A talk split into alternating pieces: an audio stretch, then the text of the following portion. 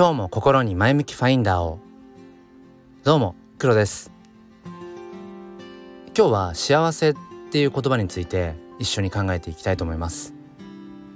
このチャンネルは切り取った日常の一コマからより良い明日への鍵を探していくチャンネルです。本日もよろしくお願いいたします。さて今回は、えー、160回目の放送リードでつながれた僕らという、えーあ、そのリードで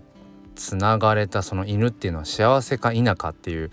まあ、お話をさせていただいたんですけれども、まあ、それにレターをいただきましたでそのレターの内容をもとにお話を展開していこうかなと思います。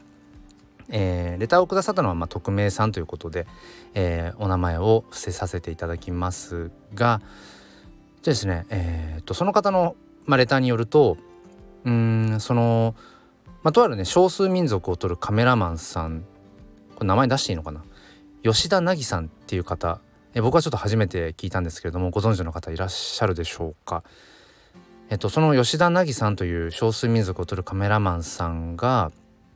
あのアフリカのある少数民族には幸せ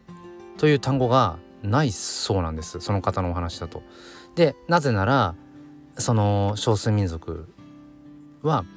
家族と牛が死ぬ以外は基本的に24時間幸せに生きているかららしいんですね。だから幸せという単語がそもそもないそうです。あのそんなお話をレターでいただいて、まあ、僕はこれを聞いてその幸せという、まあ、言葉がそのなぜ存在しているのかっていうようなことを考えました。やっぱり人間ってその何て言うんでしょう。その意識できないものって言葉にできないんですよね。一方で言語化できるものっていうのはまあある程度想像ができたりだとかうんそれについて自分自身が概念として捉えることができているものだと思うんです。だからとかくねそのきちんとその自分の、うん、目的だとかその描きたい未来だとかそういったものをきちんと言葉にできるかどうかっていうのがその具体的にその向かっていく道のりっていうものをその考えることができているっていう、まあ、一つのねあの、まあ、指標になるかなっていうふうには思うんですけれども例えば悲しいということを体験したことない人は悲しいという言葉をそもそも多分知らないし悲しいっていう言葉の意味もわからないと思うんですよね。って考えていくとあの僕らが普段その幸せっていう言葉を使うっていうことは幸せじゃない状態っていうものを認識しているということであって例えば幸せについて深く考えているような時って多分幸せじゃないんですよね。おそらくあのまあ幸せって主観的なものなので周りがどうかっていうのは別ですけどもその当の本人が幸せじゃないなって思っている時だからこそ幸せというものについてこう意識を、うん、持てるというか思いを馳せることができると思うんですよね。だから例えばその幸せじゃないっていう感覚を持たない人がいたとしたらその人っていうのは普段幸せについて考えることすら多分ないと思うんです。言葉ってそういうものだと思うんですよね。まあ、あの今ちょっと思いつきで想像で想像でしか話していませんがこの言葉の歴史っていうのは結局うんその民族がこれまでの歴史の中でどんなことを感じてうんどんなことをこう実践してきたのかっていうことが結局言葉として残ってると思うんですよね。うん、だから何て言うんでしょう多分僕らはこれって言葉にならないよねっていう瞬間あるじゃないですか。まあベタなところで言うと本当にその素敵な景色を見た時とか言葉にならないっていう、うん、まあ最近ねそのとりあえずそのすごいとかあの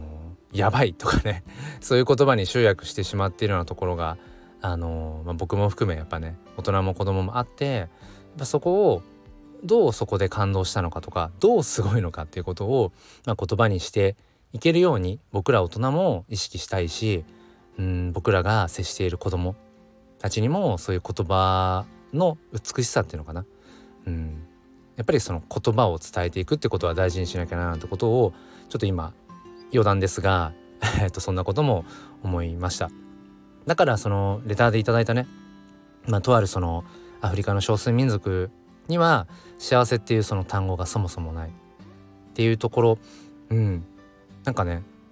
まあ想像でしかないですけどきっと彼らは普段そもそも基本的に幸せである。だから幸せっていう感覚をそもそも意識することがない、うん、だから幸せという言葉言語っていうもの単語がきっと必要ないんだろうなって。もうごくごく当たり前の状態だから、うん、そう考えていくと僕らが普段使っている言葉っていうのはもしかしたら僕らの生きている上での感情の一部しか言葉になってないのかもしれないなって。うん、だから時々ね、まあ、さっきもちょっと言いましたけど言葉にならない感情言葉にならない思いってありますけれども、うん、もしかしたらそういったものを、まあ、言葉にしない方がもしかしたらいいっていうこともあるのかもしれないななんてことを、えー、ぐるぐると考えました。